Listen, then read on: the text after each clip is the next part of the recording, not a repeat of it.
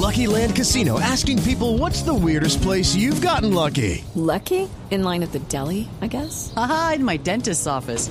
More than once, actually. Do I have to say? Yes, you do. In the car before my kids' PTA meeting. Really? Yes. Excuse me, what's the weirdest place you've gotten lucky? I never win and tell. Well, there you have it. You can get lucky anywhere playing at LuckyLandSlots.com. Play for free right now. Are you feeling lucky? No purchase necessary. Void where prohibited by law. 18 plus. Terms and conditions apply. See website for details.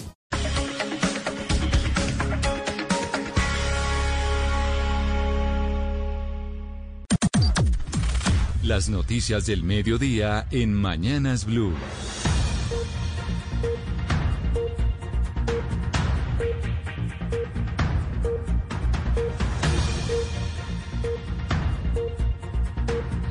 12 del día en punto. Es momento de las noticias del mediodía. Don Eduardo Hernández, bienvenido. Hola, ¿qué tal Camila? ¿Cómo está? Muy buenas eh, tardes ya. Buenas tardes, comenzando semana. ¿Hace Comienzo cuánto no semana, estábamos un lunes juntos? Oiga, sí, ¿no? Bastantes puentes festivos, tres puentes en línea. Exacto, tenemos dos lunes que vamos a trabajar y vuelve el puente otra vez. Exactamente. Bueno, le cuento que eh, acaba de pronunciarse la alcaldesa Claudia López.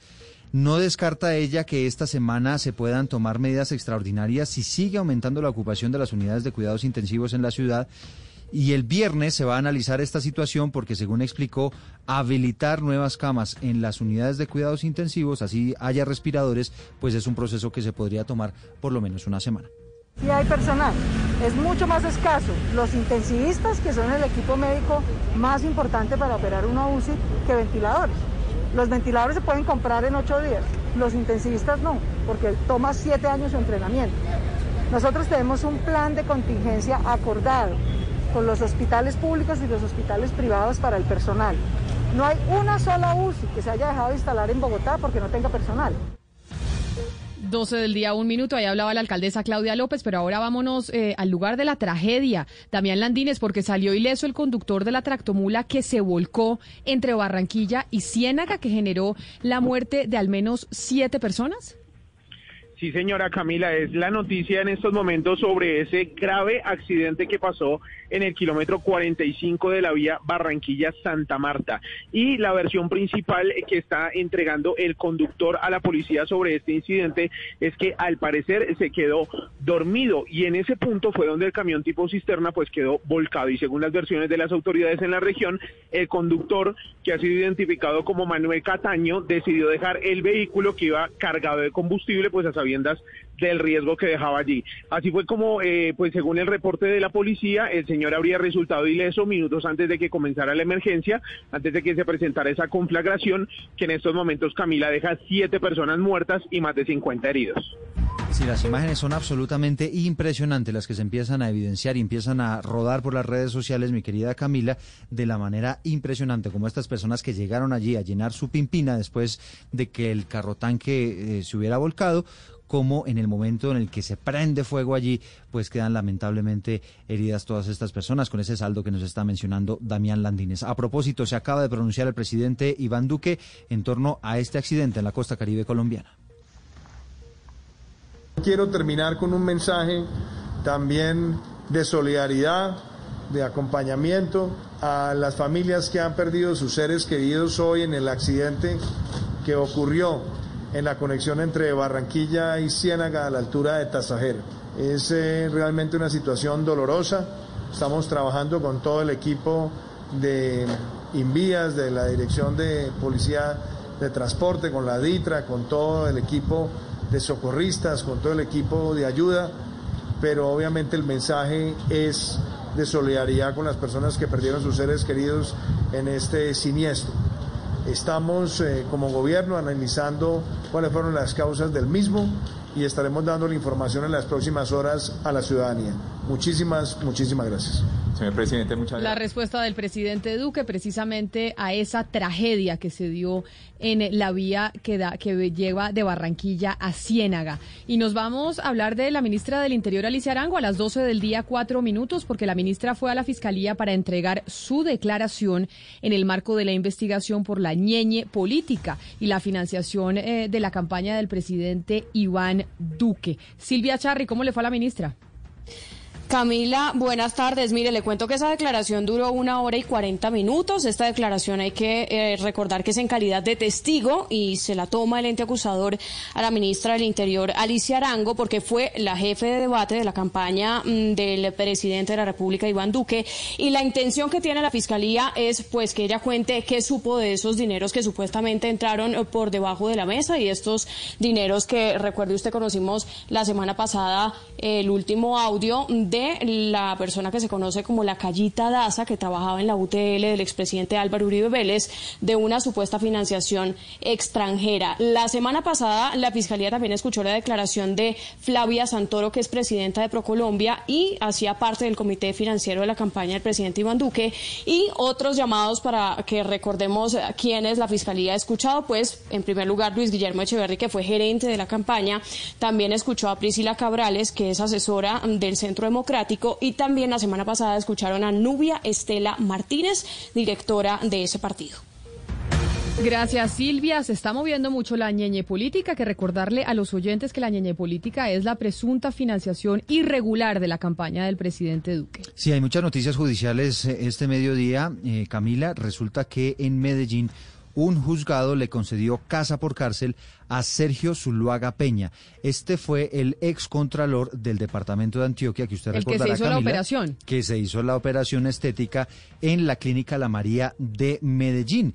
Y obviamente que está eh, investigado por todos estos casos eh, de presunta corrupción que se habría dado precisamente siendo él el que se supone estaba vigilando los recursos públicos allí en Antioquia. Contralor entonces a casa por cárcel, recordar ese Contralor Zuluaga en Antioquia, que fue el que se hizo la operación. Pero vámonos para Bogotá porque el gobierno reportó, Eduardo, un 35% del avance en la remodelación y ampliación de la autopista norte en la capital. En cinco años, dicen, estaría lista en su totalidad. María Camila Roa.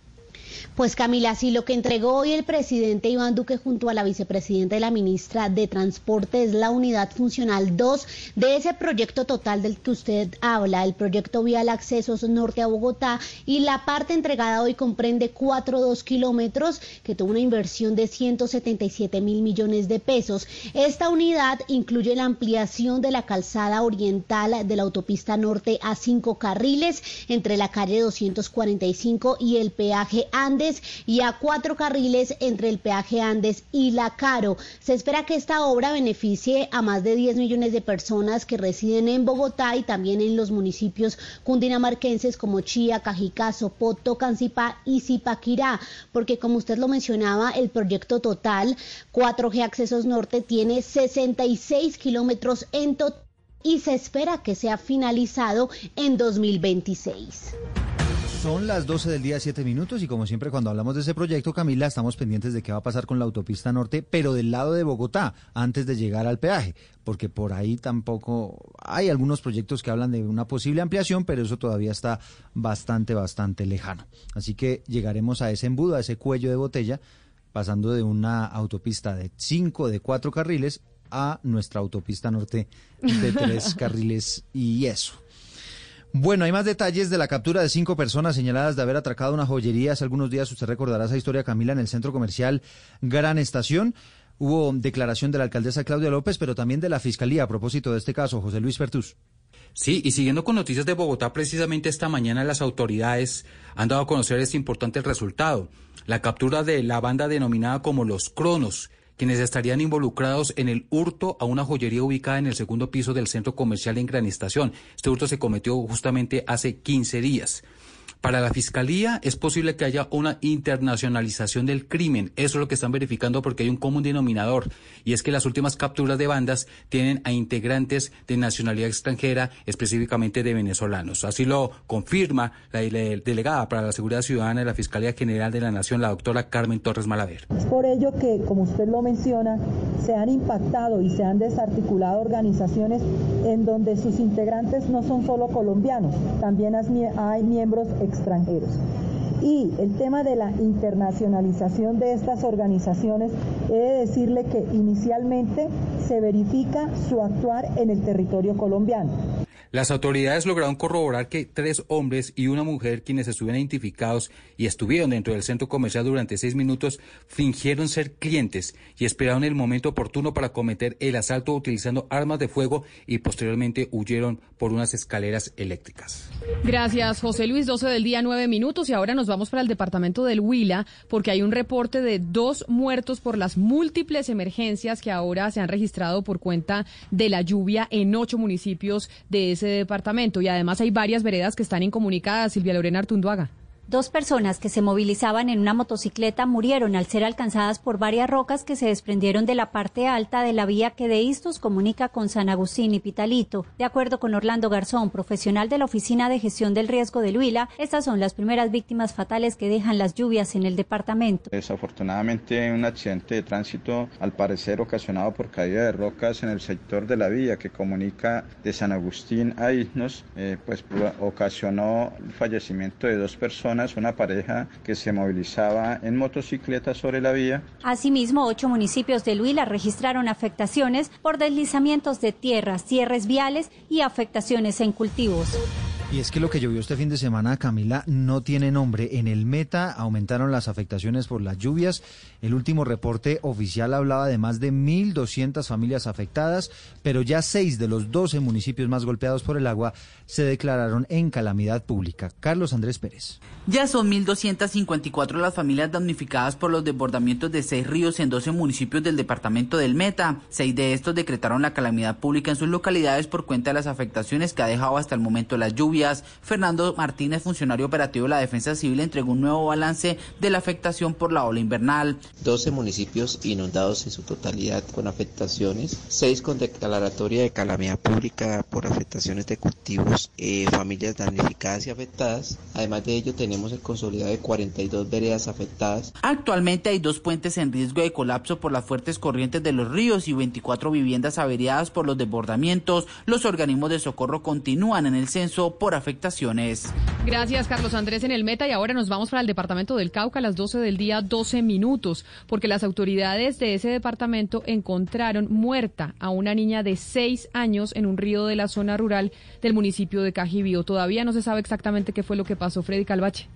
El alcalde de la localidad, Joe Wilmer Campo, dijo que el hecho se registró en el corregimiento Chaus, distante a siete horas del casco urbano de ese municipio y que el cuerpo de la menor fue encontrado con aparentes golpes en la cabeza. Pues la comunidad hizo la recolección del cadáver, porque nunca ha pasado un cacharro de esos por allá y lo tienen ahí ya para, ya el cadáver ya viene en camino para que los organismos de, de y la fiscalía pues, hagan la, respectiva investigación, a ver qué, qué arroja, qué signos de si es tortura, si es violación, todo ese tema. El mandatario indicó que la fiscalía asumió la investigación de este caso.